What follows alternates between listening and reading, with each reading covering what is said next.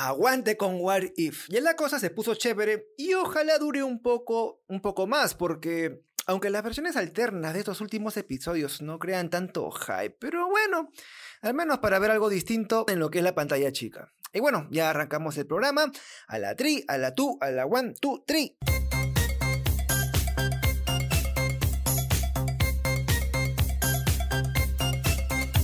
Hola chicos locos, hoy volvemos con What If, porque las cosas se han puesto interesantes a la falta de un capítulo más para el cierre de la primera temporada.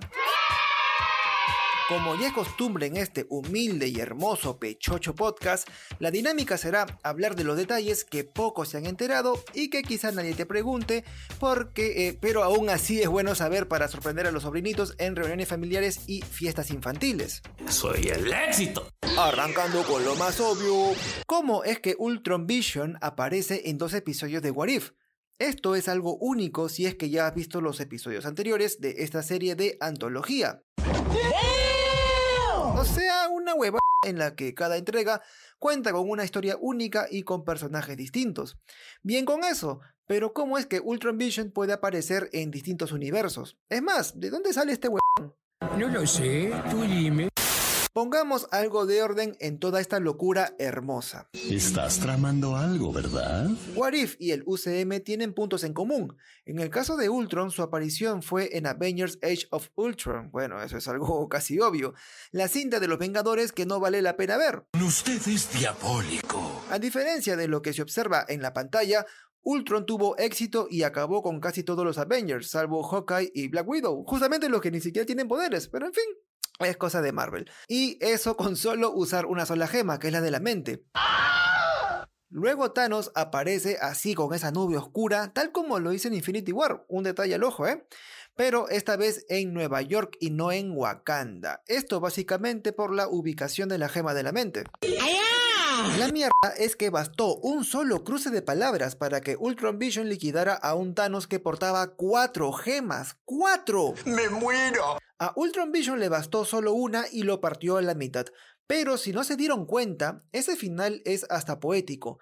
Tanto quería acabar con la mitad de la vida en el universo que Thanos acabó literalmente así, hecho en dos mitades. ¡Ay, pero qué idiota! En este punto debo volver a unos detalles para que ahora sí entienda los Easter eggs. Unos bien potentes para que tus amigos digan... Miren el tamaño de esos huevos. ¿Se acuerdan que este Ultron Vision parte de la segunda película de Avengers, verdad? Pues bueno, es allí donde está la explicación sobre por qué no aparecen Quicksilver ni Scarlet Witch, si ambos colaboraban para Ultron. Uy, no lo puedo creer. Recordemos que la genetista Helen Cho fue hipnotizada por Ultron para que lo ayudara a ejecutar la carga, o sea, a transferir a Ultron al cuerpo de Vision. No fue hasta que Wanda lee brevemente la mente de Ultron durante la carga para saber que el plan en realidad era destruir la vida en el planeta. ¿Quién tiene el poder? Ahora, es cierto que Iron Man pudo haber podido reclamar eh, la piedra de la mente de Strucker y crear a Ultron sin que Wanda interfiera, pero ella fue fundamental para la adquisición del vibranio que Ultron necesitaba para su cuerpo. Eso tiene sentido para mí. Por lo tanto, la situación más probable es que Ultron previó la traición o actuó rápidamente cuando Wanda supo de los planes. Lo que hizo entonces fue matarla y de pasada hacer lo mismo con Quicksilver. Me parece lo más lógico para entender por qué no aparecieron en el episodio. Ay, no, eso dijo más. Otro detalle que no se me puede pasar es el brazo robótico de Hawkeye. Me pregunto cómo saldrán esos pajas. ¿Por qué tiene una cosa así en el cuerpo? Volviendo a Age of Ultron, probablemente el asedio a la base de Hydra no salió tan bien como se esperaba. Hay una breve escena en la que Hawkeye lucha contra Quicksilver. Clint simplemente no tiene mucho que hacer y luego es golpeado por un rayo de una torreta. La herida es en el torso, ¿eh? si por si bien recuerdan, pero es probable que en What If la herida haya sido en el brazo y de mucha mayor gravedad, hasta el punto de perderlo. ¡Puta, qué asco! De aquí podemos suponer que Tony Stark intervino para que Hawkeye tenga lo mejor del arsenal.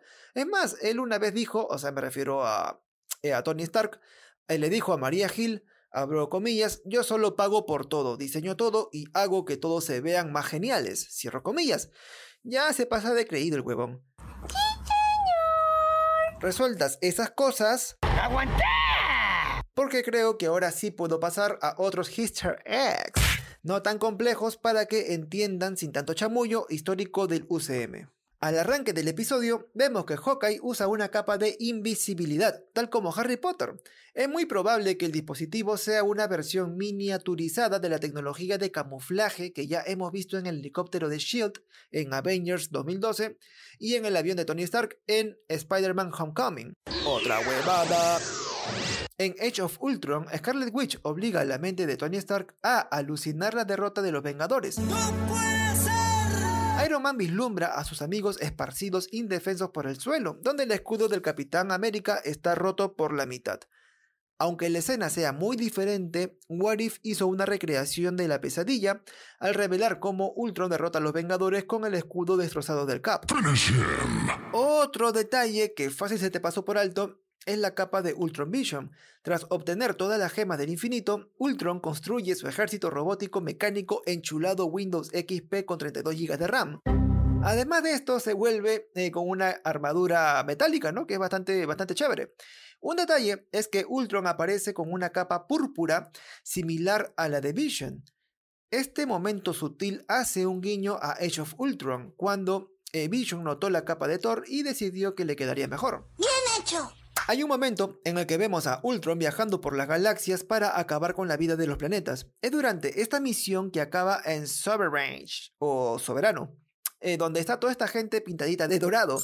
Bueno, allí vemos a los Guardianes de, de la Galaxia en acción y la escena corresponde al inicio de la segunda película, donde el equipo lucha contra un monstruo gigante y Baby Groot aparece bailando como si todo le valiera mierda. ¡No te lo puedo creer! Un detalle hasta diría triste es el escudo de Red Guardian, el cual aparece eh, guardado en una base militar de Moscú.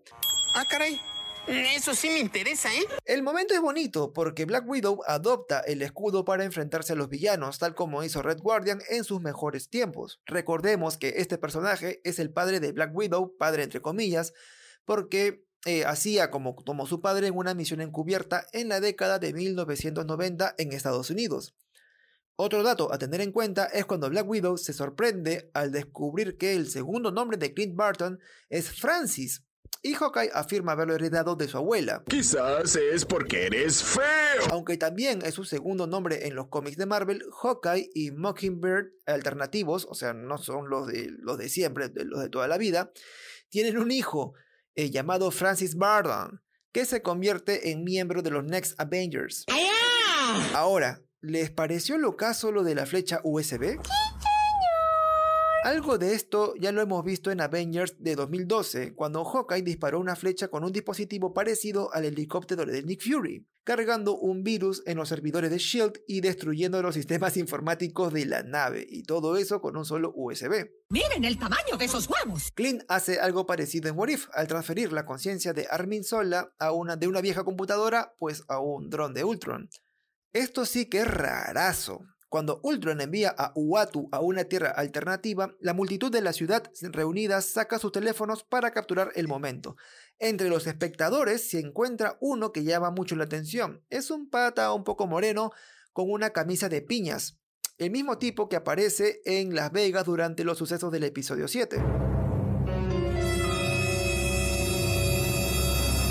¿Por qué sería este detalle? Aún no lo sabemos. Ahora sí, quiero cerrar con cosas que me parecen lo más what the fuck en vez de what if.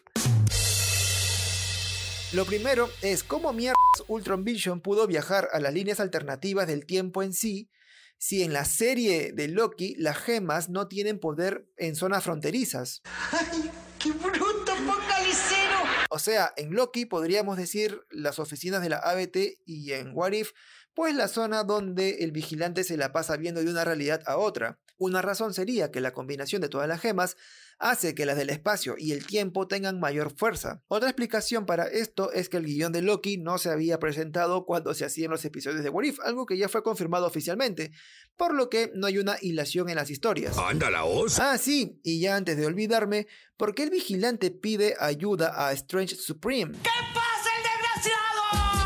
Por si no recuerdan, Strange Supreme se llama así porque este se atrevió a hacer algo que el Strange de los pobres no pudo, alterar un punto absoluto en el tiempo, o sea, hacer que algo cambie a pesar de que esto deba ser obligatoriamente así, o todo el universo colapsa, algo así como tu virginidad.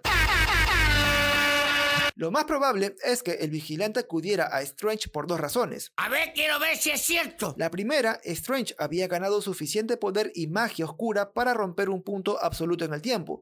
Si bien destruyó su universo, parece que Strange Supreme todavía tiene ese acceso a ese poder y esto serviría para acabar con Ultron y sus gemas. La otra razón es porque Strange es la única persona que está al tanto de la existencia del vigilante además del propio Ultron, lo que lo convierte en la opción más lógica al buscar ayuda. Y al que no le gusta, que se joda. El vigilante ya rompió sus reglas con el Doctor Strange al hablarle en el cuarto episodio de What If. Ahora que casi no hay héroes, quizás Strange tenga la fórmula para reclutar a los mejores de los héroes alternativos de la temporada. El poder lo es todo, entiéndelo. Ahora sí, me quedé sin más datos y yo paso a retirarme. No te vayas, chavo. Por favor, descarguen este pechocho programa para que siempre me tengan en sus corazones, de corazón a corazón. Cuídense entonces, muchos saludos y chau chis.